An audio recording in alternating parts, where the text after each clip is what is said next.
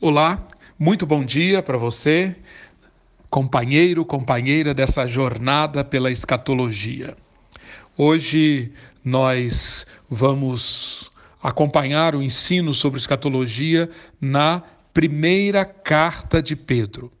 A primeira carta de Pedro, escrita por volta do ano 60 depois de Cristo, foi escrita para um público que estava passando por imensas crises.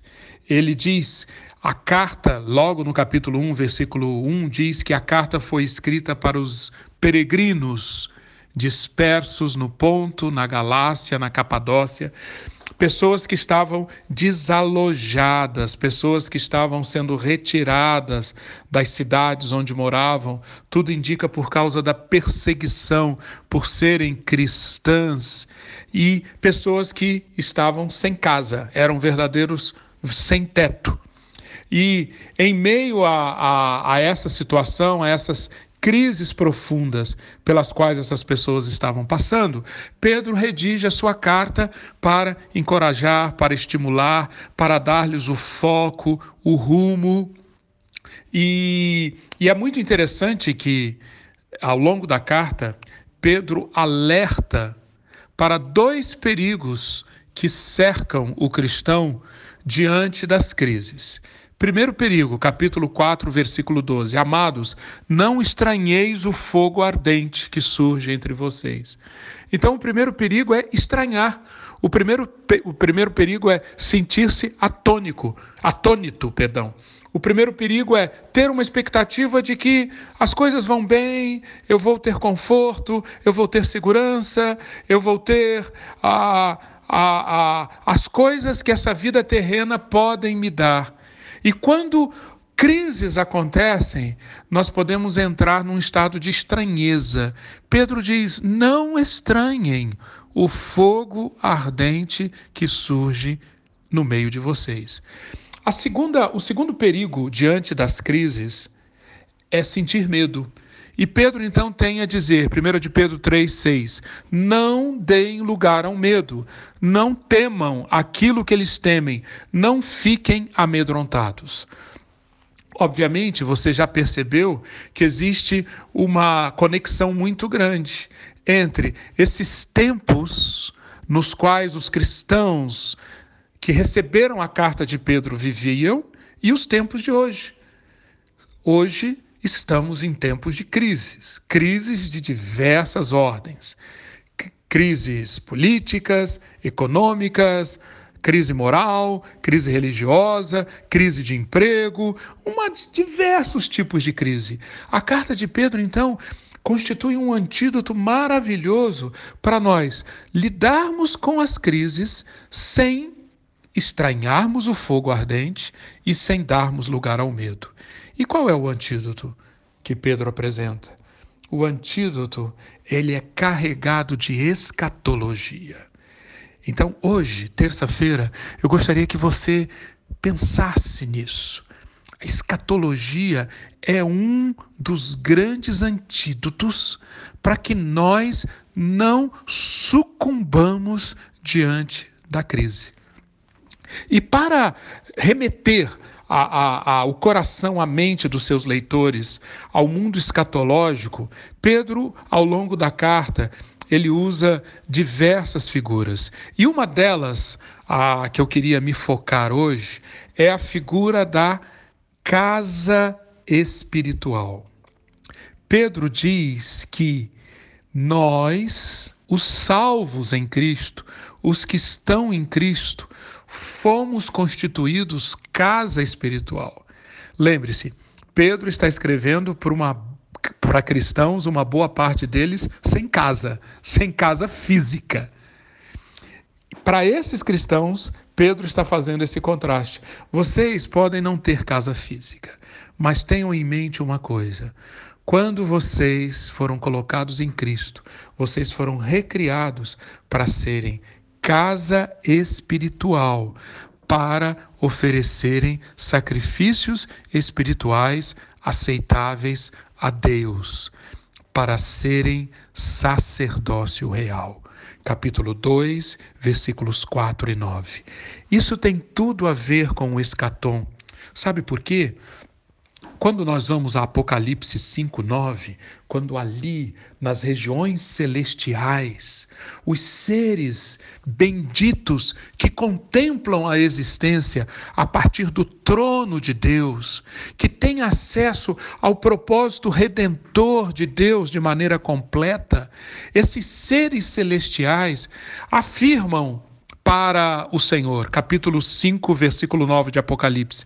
Digno és de tomar o livro, porque foste morto, e com teu sangue compraste para Deus os que procedem de toda tribo, língua, povo e nação, e para o nosso Deus os constituíste reino e sacerdotes, e reinarão sobre a terra.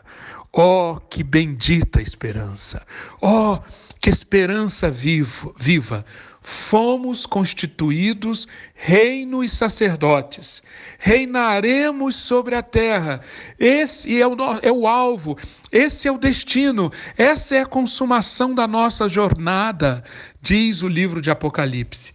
Só que enquanto isso não acontece, enquanto Cristo não volta e dá e, e, e, e, faz a consumação de todas as coisas, do lado de cá, no nosso dia a dia, o escatom se cumpre quando nós somos transformados de pessoas sem propósitos, pessoas entregues às paixões pecaminosas, pessoas entregues ao egoísmo, ao narcisismo, aos vãs desejos da carne, pessoas, enfim, sem propósito, nós somos transformados em casa espiritual com o propósito de oferecermos sacrifícios espirituais aceitáveis a Deus e vivermos como sacerdotes reais.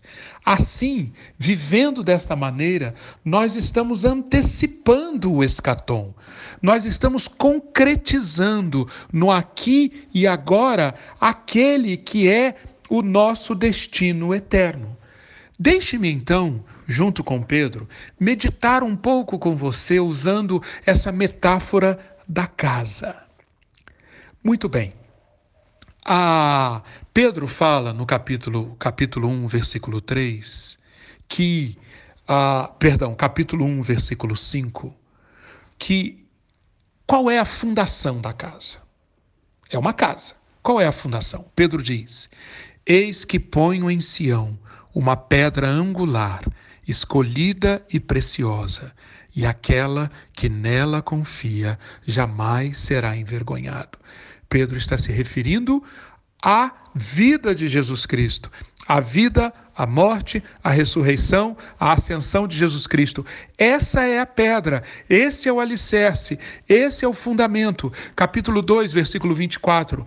Ele mesmo, Cristo, levou em seu corpo os nossos pecados sobre o madeiro, a fim de que morrêssemos para os pecados e vivêssemos para a justiça. Por suas feridas vocês foram curados. O alicerce da casa, a fundação da casa, então, é a obra redentora, completa, sublime, eterna do nosso Senhor Jesus Cristo. Qual é a matéria-prima da construção da casa? Qual é o tijolo? Qual é o cimento? Qual é o vergalhão com os quais a casa é construída? Pedro responde: capítulo 1, versículo 23. Vocês foram regenerados não de uma semente perecível, mas imperecível, por meio da palavra de Deus, viva e permanente. Capítulo 2, versículo 2. Portanto, como crianças recém-nascidas, desejem de coração o leite espiritual puro, a palavra de Deus, porque é por ela que lhes será dado o crescimento para a salvação. A fundação é a obra de Cristo. A matéria-prima para casa crescer, crescer, crescer é o entendimento, é a assimilação, é a prática da palavra santa de Deus. Você entende isso? Toda vez, hoje, terça-feira, que você tiver os olhos do coração iluminados, entender ouvir a palavra de Deus, assimilar e colocá-la em prática, você está usando a matéria-prima para a construção da casa espiritual que oferecerá sacrifícios espirituais agradáveis a Deus por Jesus Cristo. Será, você estará concretizando sua vida como sacerdote real. Primeira pergunta: qual a fundação da casa? Segunda pergunta: qual a matéria-prima da casa? Terceira pergunta: qual o propósito da casa? Pedro responde no capítulo 1, versículos 5 e 9 oferecendo sacrifícios espirituais aceitáveis a Deus por meio de Jesus Cristo. Capítulo 1, versículo 9, para anunciar as grandezas daquele que o chamou das trevas para a sua maravilhosa luz. Você percebe que hoje, terça-feira, sempre que com a sua vida, suas palavras, seu dinheiro, seu trabalho, seu cuidado com o próximo, sua a, a maneira como você trata os seus vizinhos, a maneira como você dirige no trânsito. Sempre que você fizer isto, oferecendo sacrifícios espirituais aceitáveis a Deus, e, e se você fizer isso, vai ser com base na palavra de Deus, você está erguendo, você está consolidando, você está fazendo com que as paredes, as janelas, as portas, o telhado dessa casa sejam edificados. Sempre que você, através da sua vida, servir de testemunho para anunciar as grandezas daquele que o chamou das trevas para a sua maravilhosa luz, você está fazendo com que a casa espiritual que é você, funcione, cumpra o seu propósito. Quarta pergunta, que tem tudo a ver com a terceira: quais as atividades da casa?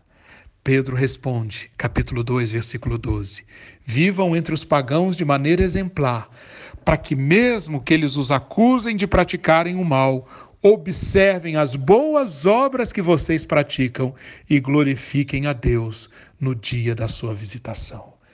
As atividades da casa, então, são relacionadas a esse viver de maneira exemplar, de tal maneira que da sua vida sempre sairá o bem, o bem, boas obras.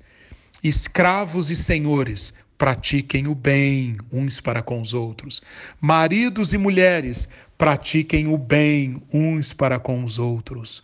O bem, vencendo a, a, a tendência que nós temos de tratar os outros de acordo com a lei da retribuição.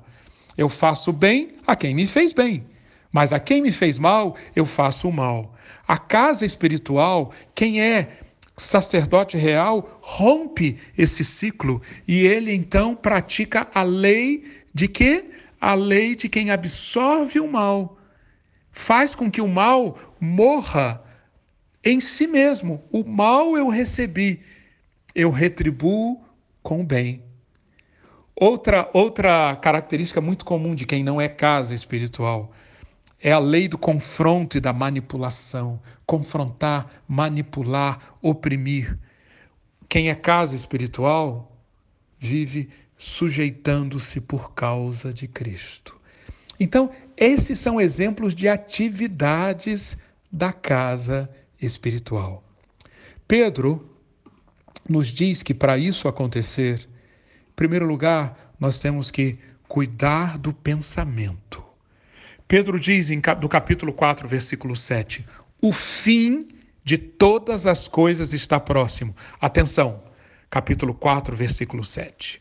O fim de todas as coisas está próximo.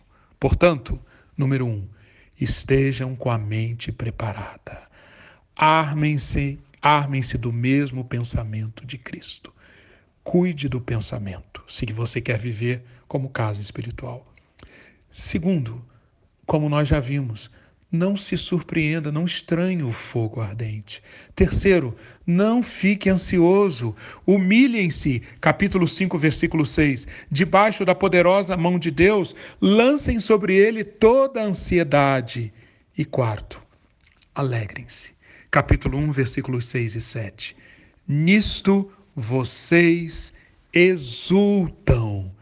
Alegria, cuidado com o pensamento, não estranhar o fogo ardente, não ficar ansioso. Todas essas são disciplinas de quem está vivendo e quer viver como casa espiritual, oferecendo sacrifícios espirituais agradáveis a Deus por meio de Jesus Cristo. Que este, então, este desafio da primeira carta de Pedro seja presente no seu dia hoje, nessa terça-feira, que você medite nisso, ore sobre isso, pratique isso e, dessa forma, tudo que você fizer, tudo que você disser, estará sendo construção dessa casa espiritual. E a promessa de Deus é que esta casa espiritual, governada pelo Espírito, ganhará a eternidade. Quando tudo, tudo mais passar, tudo mais passar, essa casa ficará como um templo, como um local de honra, de glória, de exaltação, como lugar de exercício da sua vida como rei e sacerdote na eternidade. E eu quero orar com você a oração de Pedro no final da sua carta, capítulo 5, versículo 10. O Deus de toda a graça, que chamou você para a sua glória eterna em Cristo Jesus, depois de ter sofrido durante pouco de tempo, restaurará você, confirmará você, lhe dará forças e porá você sobre firmes alicerces. A Ele seja o poder para todo o sempre. Amém. Maranata. Vem, Senhor Jesus.